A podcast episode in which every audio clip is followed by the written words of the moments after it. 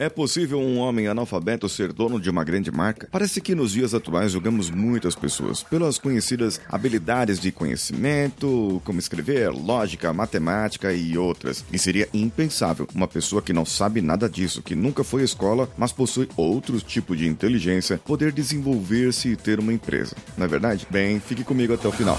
Você está ouvindo o Coachcast Brasil. A sua dose diária de motivação. Thank you.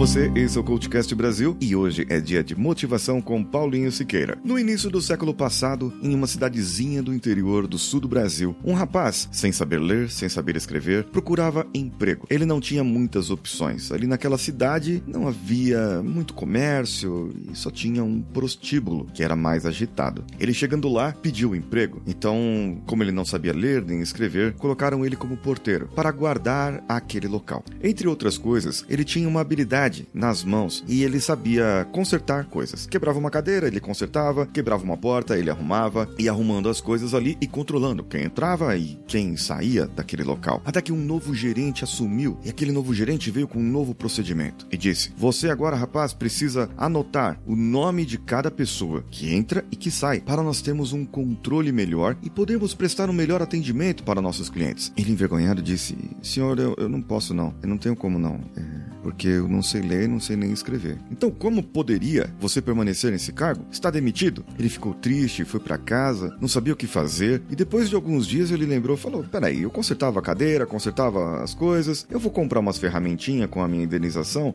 e vou lá na, na, na cidade próxima ali, no material de construção, vou comprar essas ferramentas e vou prestar serviço aqui para vizinhança". E foi isso que ele fez. A cidade ficava longe, naquela época não tinha muitos carros, ele andava de mula, eram dois dois dias de mula. Ele foi até a outra cidade, comprou todo o ferramental, uma caixa novinha de ferramentas, com martelo, alicate, tudo que você possa imaginar em uma, uma caixa para que você possa consertar, fazer os consertos de uma casa. Ele voltando ali, colocou a plaquinha na frente da casa dele e, e logo começava a chegar um, o outro, curioso, mas um vizinho chegou e falou: Você poderia me emprestar o, o seu martelo? Ele falou: Não, meu, meu martelo eu não posso emprestar, não, porque meu martelo é, é meu, eu, eu uso para trabalhar, eu vou ficar sem trabalho. Não, é só só hoje, eu já te devolvo amanhã e tal. No outro dia, esse mesmo vizinho chegou para ele e falou: eu, Cara, eu ainda tô precisando usar o martelo, tem como você me deixar ele mais algum dia? Ele falou: Não, não posso, é minha, minha ferramenta de trabalho, tô precisando dele. Então o vizinho respondeu: Então peraí, peraí um pouco. Eu te pago esse martelo, você me aluga esse martelo, eu te pago e pago os dias que você fica sem trabalhar, sem usar por causa do martelo. Que tal? Então aquele rapaz falou: Tudo bem, sem problema, sem problema. Vamos lá. De repente chegou no outro dia, um outro vizinho: Você tem uma trena? Você tem uma, um serrote? Você tem isso, você tem aquilo? Tenho. Empresta para mim. E aí ele falou: Não, emprestar não posso, porque é minha ferramenta de trabalho. E nesse ponto ele começou a alugar ferramentas. Por quê? As pessoas precisavam das ferramentas, elas sabiam utilizar as ferramentas, mas eles não tinham os instrumentos. É, logo, ele começou a, a viajar com mais frequências aquela outra cidade, comprava cada vez mais ferramentas e começou a revender esse tipo de ferramenta para o pessoal do povoado e da redondeza. Logo, ele alugou um galpão para vender todos os seus produtos, se tornou a primeira loja de ferragens do local e poucos anos depois ele se transformou num próspero empresário, dono de uma grande empresa que você certamente tem um material dessa empresa aí na sua casa. Passado algum tempo, muito tempo, ele resolveu construir uma escola e chamando o prefeito ali na cidade disse a ele com orgulho: "Olha, seu prefeito, essa aqui é a escola que eu construí como um objetivo de as crianças estudarem e alfabetizarem." Muito bem, o prefeito disse. Muito bom. Agora Vamos fazer o seguinte: o senhor tem que assinar o seu nome aqui nesse livro para dizer essa escola é sua. Ele falou: Eu não sei ler, não sei escrever. Mas peraí, o senhor fez um grande progresso sem saber ler, sem escrever. Imagina então o que seria agora se soubesse ler e escrever. É, bem, eu ainda seria o porteiro do prostíbulo, provavelmente. Claro que essa história talvez não seja verdadeira, mas é muito bonita de se ver que aquela escola foi colocada com o nome dele, Valentim Tramontina, o próspero empresário que construiu e formou a empresa Tramontina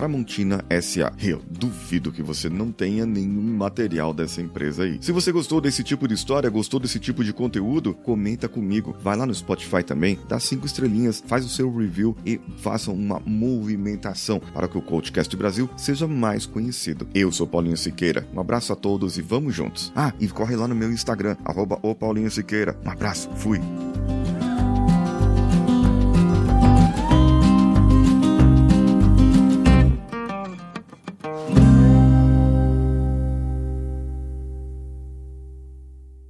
Esse podcast foi editado por Nativa Multimídia, dando alma ao seu podcast.